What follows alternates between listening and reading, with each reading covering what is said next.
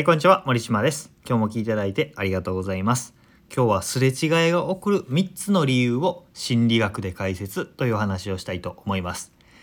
えー恋人だったり夫婦関係家族仕事仲間友人でですねすれ違いってあるじゃあるじゃないですかこう思い違いだったりなんか意見が合わなかったりとかいろんなことあると思うんですよ。でその理由っていうのは心理学で言うと3つしかないんだよというお話です。その3つの理由っていうのを詳しく解説していきたいなと思います。えー前ですね髪の毛を友達に切ってもらってた時に美容院に行ってですねその美容院に漫画が置いてあったんですね。そこにあった漫画っていうのが「クーネル2人住む2人」っていう本なんですけどこの本ねめっちゃ面白くて構成がすごい面白いんですよ。あの同棲している男女の話なんですけどあるエピソード一つのエピソードを男性側と女性側っていうあの表裏で同じエピソードを書くっていう書き方をされていてこれねすごく面白いです。デートしたり一緒に旅行したり親戚の子供扱ったりっていうのをそういうたわいない日常の話なんですけど、えー彼女側からしたらこういうことを思っててここにイラッとしてて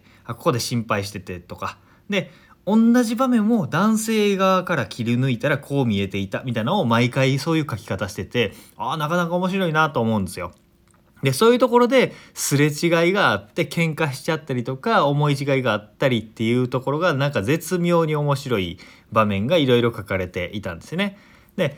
こういうのってねあの本当に、えー自分はほっこ片方側はほっこりしてたけど片方はイライラしてたりとかっていうすごいねすれ違いって僕らの日常にもあるわけですよ。でそのすれ違い起こる理由というのは心にフィルターがかかっているからです。これは、えー選択理論心理学っていうものを元に僕はお話しているんですけど心には3つのフィルターがあって、え3つの色眼鏡を持って物事を僕らは見ているんですね。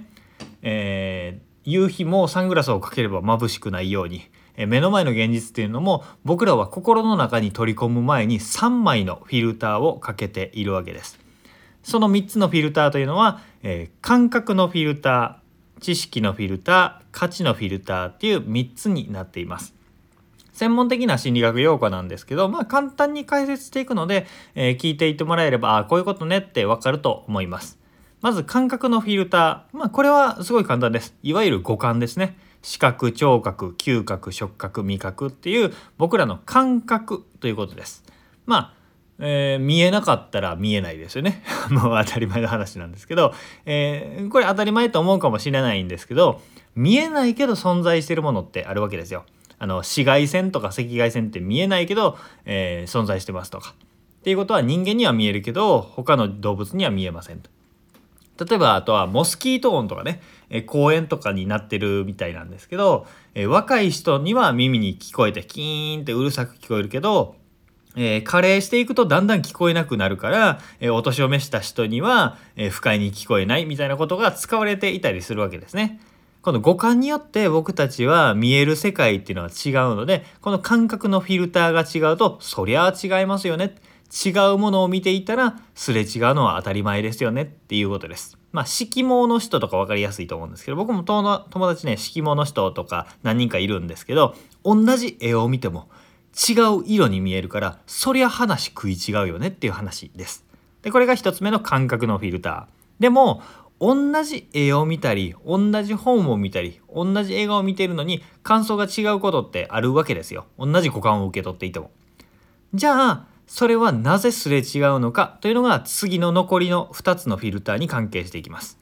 もう1つ目2つ目のフィルターが知識のフィルターです。まあその名の通り知っているかどうか知識を持っているかどうかのフィルターです。これ一番分かりやすいのが言語なんですよ。僕以前インドネシアのバリ島っていうところに旅行をして一人でプラプラ歩いてたことがあるんですね。そうするとめちゃめちゃ客引きとか、えーなんだかんだって言ってこうバリ語でわーって喋られるわけですよ。で喋られるんだけど何に言われてるか全く分かんないんでぼーっとしながら歩いてるわけですね。で街の看板もバリ語で書かれているから、えー英語とかあんまり話しかけてこないんですよね。なんで意味がわからないから、まあ、ちょっと怖いだけっていう感じなんですよね。だからでもあれを語学という知識を持っていたとしたらこのバナナ安いよとかあなたここで両替していかないとか言われているわけですよ。でもそれを知らないから受け取れない。だからすれ違うっていうことは、恋人でも家族でもすれ違いがあるというのは、知らないからすれ違っているって場合もあるわけです。で、えー、じゃあ3つ目のフィルターに行きますね。えー、受け取っている情報も一緒。知識も一緒。なのにずれるということが起こるわけですよ。それは価値のフィルターというものになります。それは価値はこれが一番大きいんですね。価値観の違いとかありますよね。性格の不一致。価値観の違いで分かれてしまうとかってよく聞くと思うんですけどまさにねこれは大きいです。同じこと同じ出来事同じ言葉を聞いてもそれが善か悪か重要かどうでもいいか。そして正しいか間違ってるかとか素晴らしいか素晴らしくないか好きか嫌いかって人によって全然違いますよね。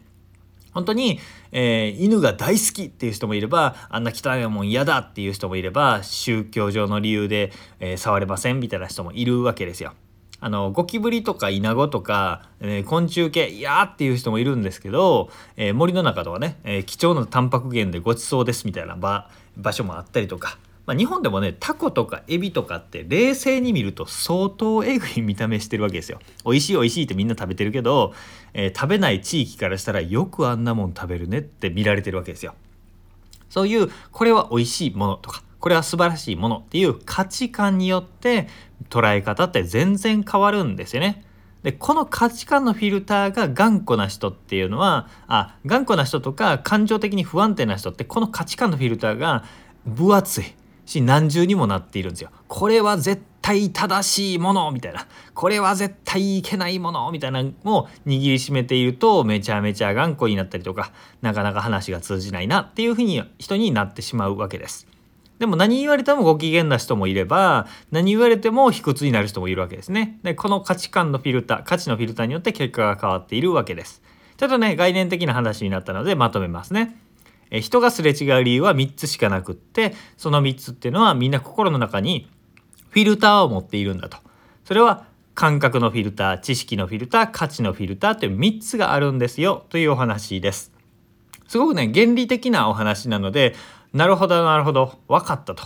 でもどう使うんだっていう感じになるとは思うんですよ。なんですけどこの原理を知っておくと意見のすれ違いとか出てきた時に分析しやすくなるんですよね。なんかあの人意見合わへんなみたいな感じで思ってあの人嫌いってなっちゃうんじゃなくってあ見ているものが違ったんだ知っているものが違ったんだ価値観がこう違うんだっていう切り口をね3つの切り口があるんだみたいなものを自分の中に何ていうか武器として持っておく。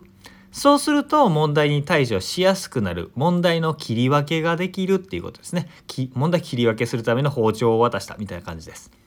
例えばこれを実践する例で言うと、えー、カップルが喧嘩しましたと。えー、カップルが喧嘩した時に彼女がまだ不機嫌そうに見えるのは単純に「ごめんね」って言った言葉が聞こえていない。これ感覚のフィルターですね「ごめんね」って言ったメッセージが届いてない。それは見えてないから分かんないわけですね。あとは、えー、メールを返した理由とか、えー、メールを返せなかったからイライラしているとかっていう風に喧嘩したとすれば自分が携帯なくしたとか、えー、メッセージを送れない状況にあったっていうのを知らなかったのかなっていう知識のフィルターなのかなとか。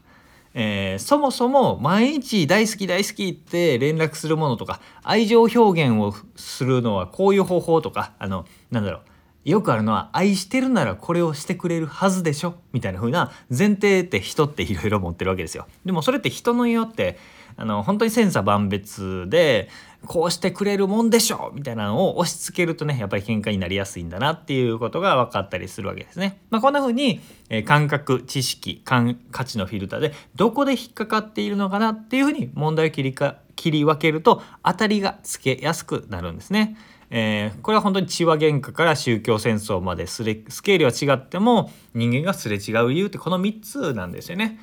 なんかおかしいなとか人間関係なんかギクシャクしてんなとかって思った時にはこの3つのフィルターの存在を是非思い出してみてください。